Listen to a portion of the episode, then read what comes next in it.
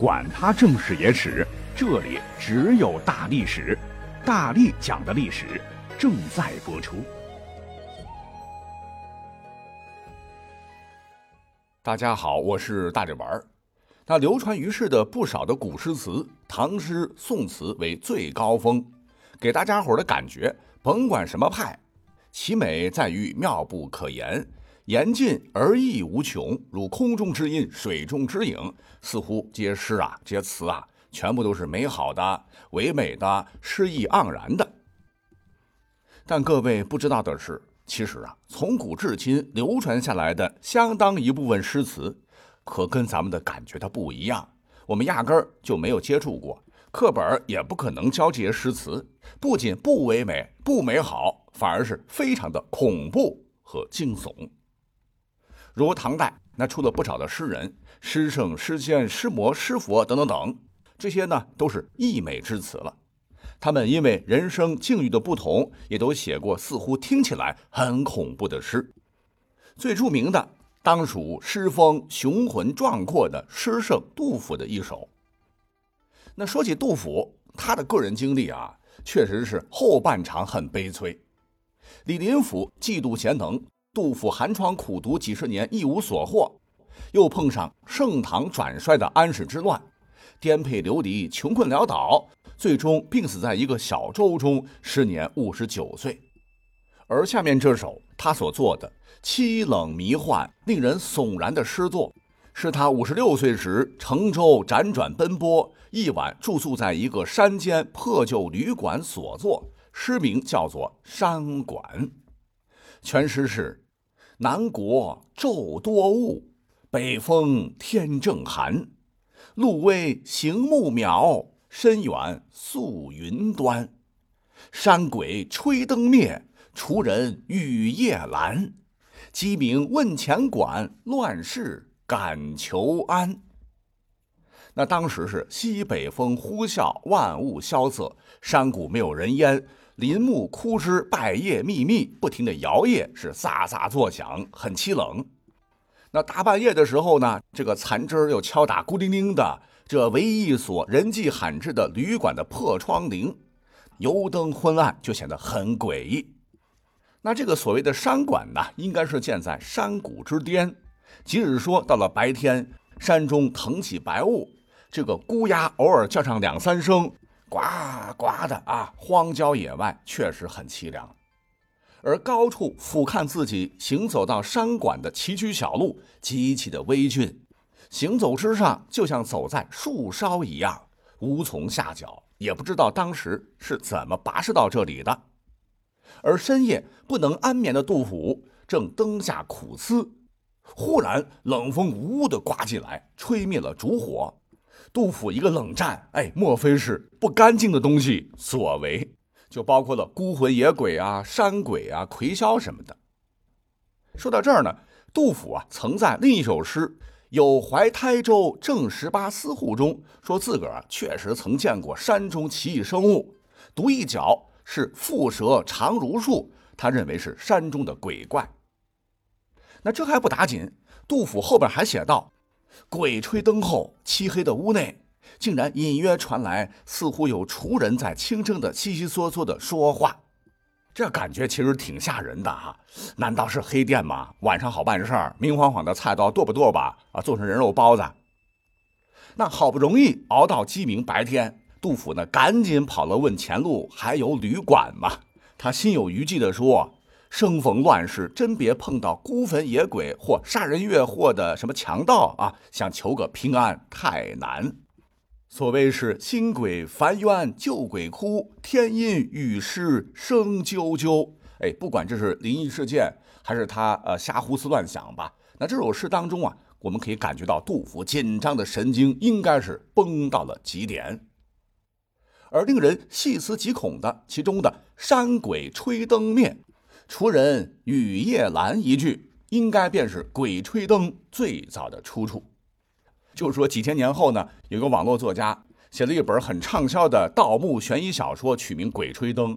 说倒斗为了安全起见，往往带灯进入墓室内，若惊动亡魂，墓主不让你盗墓，他就会将这个灯噗吹灭，你得赶紧撤，否则必定横死。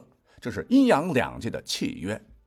其实作者当初在构思前的这个灵感呢，正是来自于杜甫的这句鬼诗。那无独有偶，除了杜甫的，我们纵观《全唐诗》里边呢，还曾神奇的记载了一首鬼诗，曾经被写在窗户上的诗作哈，作者呢就叫隔窗鬼。这应该是一个真实的故事。说当年有一个姓张的赶考秀才，一日路过金陵，也就跟杜甫一样哈，赶道啊，住了一家野外的客栈。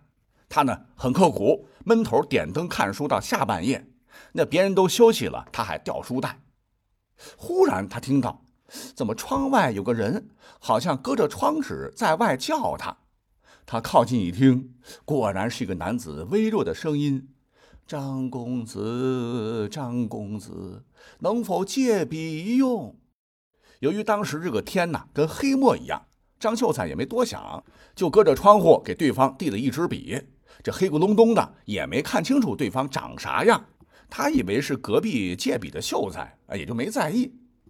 就感觉那个人呐，就是在外边的这个窗户纸上啊，就写了起来，蹭蹭蹭蹭写完，哎，外边呢很久就没了动静。这个秀才很好奇，举着灯啊出外一看，窗户上有字写着：“何人窗下读书声？南斗阑干北斗横，千里思家归不得。春风长断石头城。”底下没写诗名，也没写作者是谁。哎，那写诗的这个人呢？张秀才四处一看，只听见呜的风声，荒郊野外哪有人影啊？好不容易熬到第二天一大早，他呢问遍了客栈的人，压根儿没人说借过笔。你想大晚上谁还写什么诗啊？这一下惊得秀才一身冷汗呐。诗中写道：“千里思家归不得，春风长断石头城。”搞不好啊，这可能不是人写的，而是当年一考生半道忽然发疾病枉死在这里，是他的冤魂所题。故而张秀才就题写这个诗的诗人名为隔窗鬼。好，讲到这儿呢，我们再把这个思绪拉回来哈。刚才咱们讲了这个诗圣杜甫，还有什么诗魔、诗仙啊、诗圣什么的。可是呢，在众多大唐的诗人当中，还有一位唤作李贺的，他呢更厉害，直接被称作诗鬼，在众多的诗人当中显得很另类。我们都知道啊，鬼乃幽冥之物也，而现实中这个诗人长得是瘦鸡麻杆啊，瘦弱纤细，通眉长爪，颜值也是个鬼样子。且他写的诗充斥着很多神鬼不祥的内容，其中残、断、瘦、鬼、枯、颓、病、败、朽、破、愁、忧、荒、血、寒、气。悲凄苦等等，很多不舒服的字眼儿，那也是比比皆是。这个诗意看起来也是鬼里鬼气的。最出名的当属诗人当年是仕途失意、怀才不遇、愁闷至极所作的《秋来》。细品这个诗风，显得是诡谲凄异，意境是较为阴森。全诗如下：说，同风惊心。壮士苦，衰灯落为啼寒宿。谁看清简一边书，不遣花重粉空度。思牵今夜长应直，雨冷香魂吊书客。秋坟鬼唱报家诗，恨写千年土中碧。翻译过来就是：秋风吹过梧桐，惊扰了我的心。我在辛苦地编著着诗集，就好像纺织娘在秋季用声音哀啼催着快织寒衣。不知日后是否有人会来读我编著的诗集，以免它被虫子蛀食。哎，这些念头一直让我牵肠挂肚，愁得肠肚快要被扯直。冷雨之中，仿佛有前代诗人的魂魄前来慰问我。坟场上就是群魔乱舞了，那些冤魂在吟唱着鲍照怀才不遇、行路艰难的诗，这些冤魂含恨而亡的怨血，就像长虹一样化为碧玉，千年难消。这里边的鲍照，那是南朝刘宋的文学家，与颜延之、谢灵运并称袁家三大家，但运势不好，最终惨死乱军中，是死不瞑目。而说的这个长虹。他呢是通晓历数天文，精通音律乐理，以才华闻名于当年春秋时的诸侯，曾为孔子之师，但因被人构陷，剖腹开膛自杀。当地利民怜惜，将其血用玉匣子盛起来埋葬，立碑纪念。三年之后，打开玉匣一看，血已化为了晶莹剔透的碧玉。那全诗阴森凄凉，像鬼片，也是诗鬼李贺鬼诗的代表作。当然了，我觉得这是见仁见智哈。有的人觉得，哎，这个诗没啥感觉嘛，鬼气不够。没关系，咱下面再加码，不光能反映残酷的现实，确实有浑身一凉之感，让人觉得真正可怕的其实并不是虚无缥缈的鬼，而是人。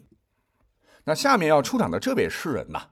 那是唐诗宋词辉煌之后的明末清初人士，姓屈名大军，其文学造诣不必多说。当年作为明朝旧民，他赤胆忠心，前半生致力于反清运动，可结果呢？哎，让他是失望透顶。尤其是康熙二十二年（一六八三年），郑成功之孙郑克爽竟然降清。让他彻底看清事实，携家眷归番禺，终不复出。而这首凄惨的诗作正是他所作，唤作《菜人哀》。菜就是你吃的那个菜，这是跟恐怖的吃人肉有关系。那么说到吃人肉，最早呢可以追溯到夏朝以前，用人计或者是部落部族之间残杀吃掉俘虏，非常的蒙昧。可是到了封建时代，即使是正史。吃人肉那也是屡见不鲜，如《汉书·识货志》就载：“汉兴皆秦之弊，诸侯并起，民师作业而大饥馑，凡米担五千，人相食，死者过半。”就是说，汉初战争的残酷导致满目疮痍，人民失去农作之业，发生了大饥荒。全国只有五千担粮食，人们被迫相互残杀啃食，死的人超过了一半。再如《旧唐书》曾载，唐末黄巢军为巨锤数百，生纳人与旧遂之合谷而食。就当年为了筹备军粮，这个黄巢建造巨锤，将人碾成肉末，其部下日食三千，一年大概吃了三十万百姓等等，这样残忍的例子就举不枚举了。而这个菜人，简言之就是大饥荒、天灾人祸的时候被当做菜食用的人。而屈大军所处的年代，恰好也是这样的乱世。他亲眼目睹了清军进入广州的第二年，兵乱发生了大饥荒，如人间地狱的情况一般，故作《菜人哀》一诗。那这个全诗很长了哈，我们就直接翻译为白话文。这首诗呢还有序言，说一位妻子。不愿夫妻一同饿死，主动去菜市场卖掉自己，把三千文卖身钱留给丈夫，而丈夫去寻找时，只寻得她的手臂悬挂在市场，这是多么凄惨的一幕啊！全诗呢是模拟妻子的第一人称，用平淡的语气叙述了自己甘当菜人的凄凉一幕，说年岁饥荒，我们夫妇就要一同饿死了。不如妾身到菜人市场去做菜人，做菜人可以得到三千文钱资助丈夫你回家，一小片肉就可以帮助你行走一里。我身上成色好的肉烹煮着，香气四溢。乳尖的肉做成馄饨后，人们争相品尝。他们先斩断我两条胳膊，悬挂在肉铺子里，然后再慢慢的把腹部和腿上的肉割下，用来做汤。不能先杀掉我，然后再肢解，因为要保持肉的新鲜。看着自个儿的残肢，何其疼痛，何其惨绝！男人的肉太腥臊不好吃，女子肌肤光滑，恐惧时与男子相比出的汗也少一些，更加好吃。三天后，我的肉就要被吃光，只剩下一道鬼魂，在斜日昏黄的傍晚寻找着我的丈夫。我被葬到别人肠中，能使几个人吃饱。唯一幸运的是，乌鸦和老鹰想要吃我的尸体，已经为时已晚了。这首诗啊，要讲清楚啊，不是宣扬恐怖，也不是禁诗啊，百度一搜都能搜到，只是反映当时这么一个社会的悲惨的现状。无独有偶，到了后头清乾隆朝时，有个大人物唤作纪晓岚，做《阅微草堂笔记》，也收集了类似的记载，说明末清初，河南等地战祸不断，为了活下去，百姓纷纷将妻子儿女作为菜人卖给他人食用。有位商人走进家饭馆，店里牵出两个女子，让厨子快快卸一条胳膊，让商人食之。哎，可见封建时代老百姓的好日子其实并不多，大部分都是乱世，命如草芥，形同鸡鸭。这鬼诗其实反映的是活人间地狱啊。而幸运的是，吾辈生于盛世，吃喝不愁，没有什么战争，和平年代。所以呢，也希望大家珍惜自己美好的生活啊，别老想着什么穿越回古代了啊，小心你就咔嚓。